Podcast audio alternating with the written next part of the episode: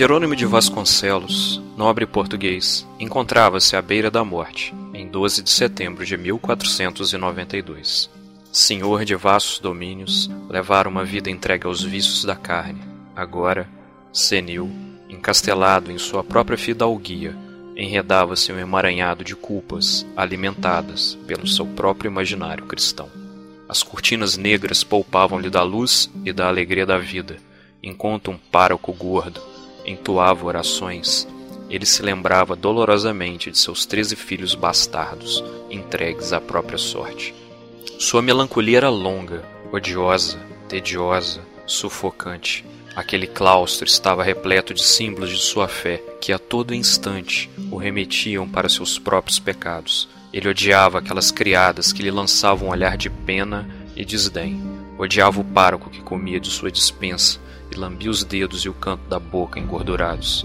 Desde que adoecera, todos tinham relaxado em suas tarefas, e por todo o casarão pairava um certo cheiro de mofo. Aquele cheiro decrépito lhe causava náuseas.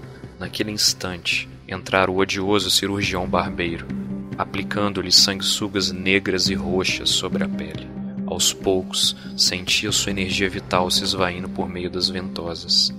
Casarão senhorial ficava exatamente no centro de suas terras. Moinhos, celeiros, enormes estrebarias, uma farta dispensa repleta de especiarias e bons vinhos. Tudo, porém, lhe parecia distante. Sua pele tornou-se cinza e sem vida. Sua mulher, que lhe tratava com uma sinceridade desvelada desde que adoecera, sabia que naquele instante a hora final tinha chegado.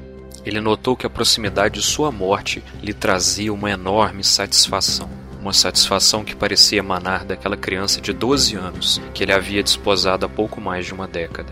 Fizera isso sem nenhum sentimento, interessado apenas na riqueza mercantil de seu sogro.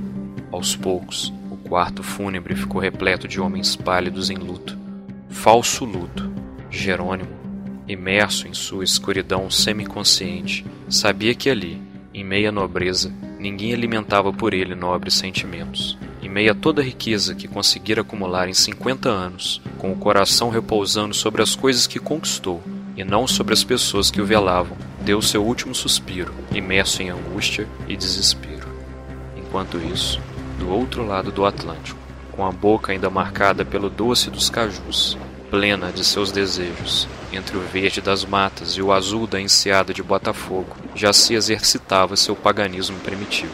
Perguntava-se sobre os misteriosos formatos das nuvens. Estava deitada, nas areias da praia encarando o céu, completamente nua.